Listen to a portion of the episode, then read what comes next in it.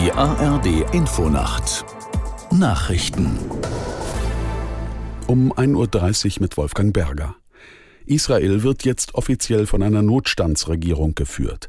Hintergrund sind die anhaltenden Angriffe der palästinensischen Terrororganisation Hamas und anderer Islamisten. Auf einer Sondersitzung des Parlaments stimmten 66 Abgeordnete dafür, vier dagegen. Teil der Notstandsregierung sind auch der Oppositionspolitiker Ganz und vier weitere Mitglieder seiner Partei. Neben der Notstandsregierung gibt es außerdem ein Kriegskabinett. Dem gehören Regierungschef Netanyahu, Ganz und Verteidigungsminister Galant an. Ziel des Kriegskabinetts ist es, die anstehenden militärischen und politischen Entscheidungen effektiver durchzusetzen.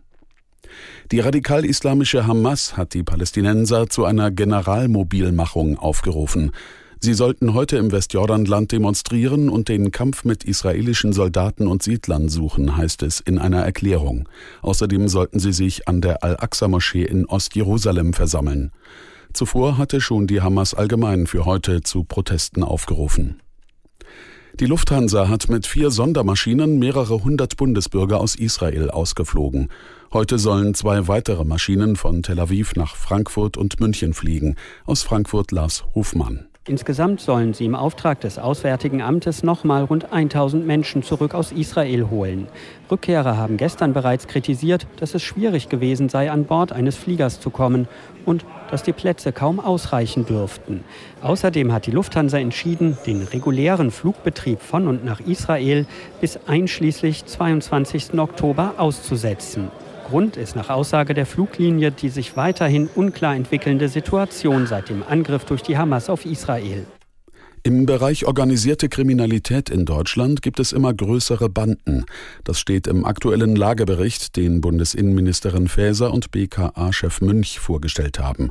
Zwei Drittel der Gruppierungen, die der Polizei im vergangenen Jahr bekannt wurden, bestanden aus bis zu zehn Tatverdächtigen. In mehr als jedem vierten Verfahren ging es um Banden mit bis zu 50 Tatverdächtigen. Zudem beklagt Faeser eine immer höhere Gewaltbereitschaft. Umweltministerin Lemke will den Abschuss von Wölfen nach Rissen von Weidetieren erleichtern.